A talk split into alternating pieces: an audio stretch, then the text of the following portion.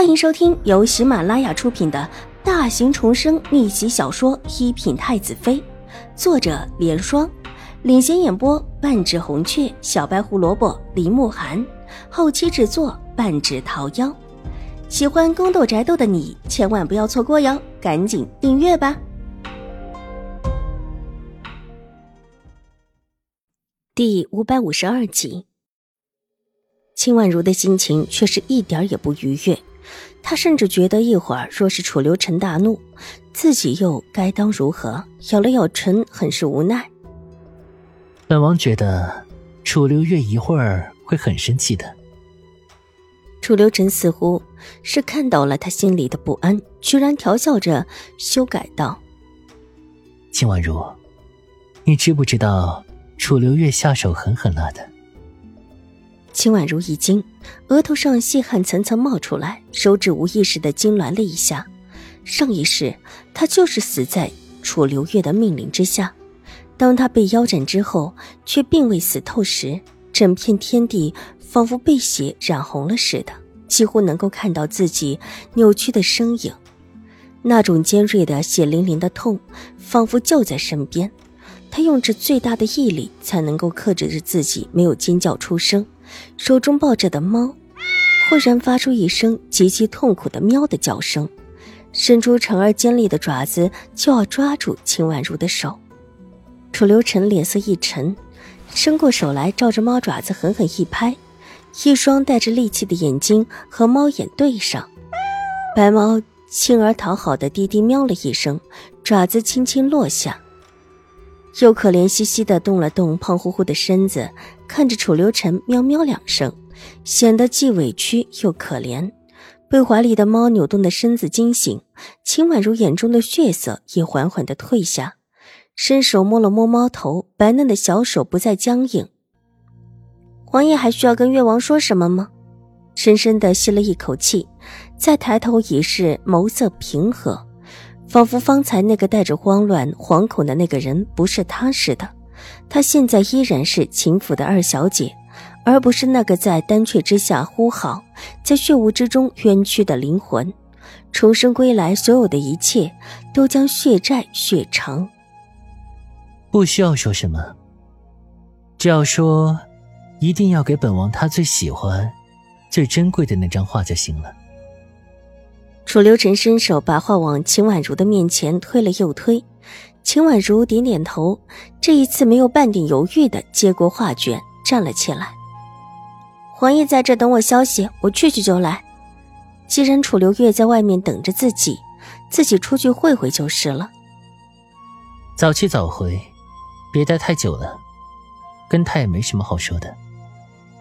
楚留臣极其满意的点头笑道，然后又斜睨了秦婉如一眼，意有所指：“别跟他走得太近，他可不是什么好人，一看就知道黑心黑肺。”秦婉如无奈一礼，转身往外行去。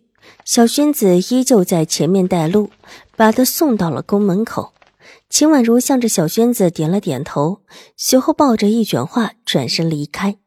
之前过来的时候，玉洁曾经记过路。这时候依着记忆走，才走过一个弯道，就看到前面一棵树下，背着手看着的一个挺拔的身影，一身藏青色的长袍。两个小太监就在他不远处的地方待着，还真是被猜到了。秦婉如停下脚步，看向背对着他的楚留月，一双清澈的美眸竟是半点没有起波澜。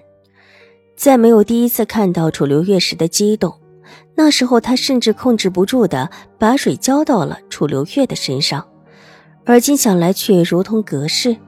楚留月转过脸看向秦婉如，目光上上下下多打量了他几眼，眼底闪过一丝疑惑：楚留臣真的是高看他一眼？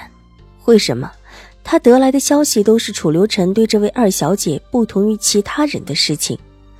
宫门的事情，还有今天的事情，皇祖母要为楚留臣选一门好的亲事，这在宫里面不是一件隐秘的事情。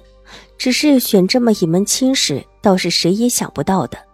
楚留月觉得，以他的估计，今天来的这三位，怎么看谁也达不到皇祖母给楚留臣选妃的标准，倒像是侧妃或者是庶妃。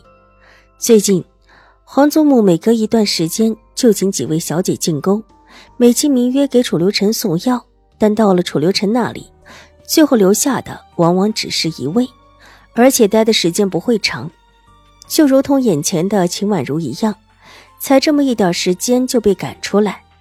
照这么一个时间看来，楚留臣对他似乎也没有什么特别的好感。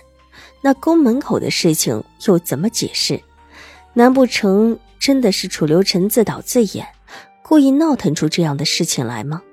他就不怕真把自己给折进去？关于这种说法，楚留月又觉得不可信。实在是楚留臣自身难保，别说是救人。就算是自己走走路，也保不准什么时候他又病了。如果这两个都没可能，那就是别人设计的。楚留臣真的只是因为认识秦婉如才出手。目光落在秦婉如精致的脸上，若有所思。楚留月不是楚留臣，早早的就有了教养的宫女，在他的王府也已经有了一些没有名分的妾室。只待正式进门之后，若有看得顺眼的，就直接提一下位分。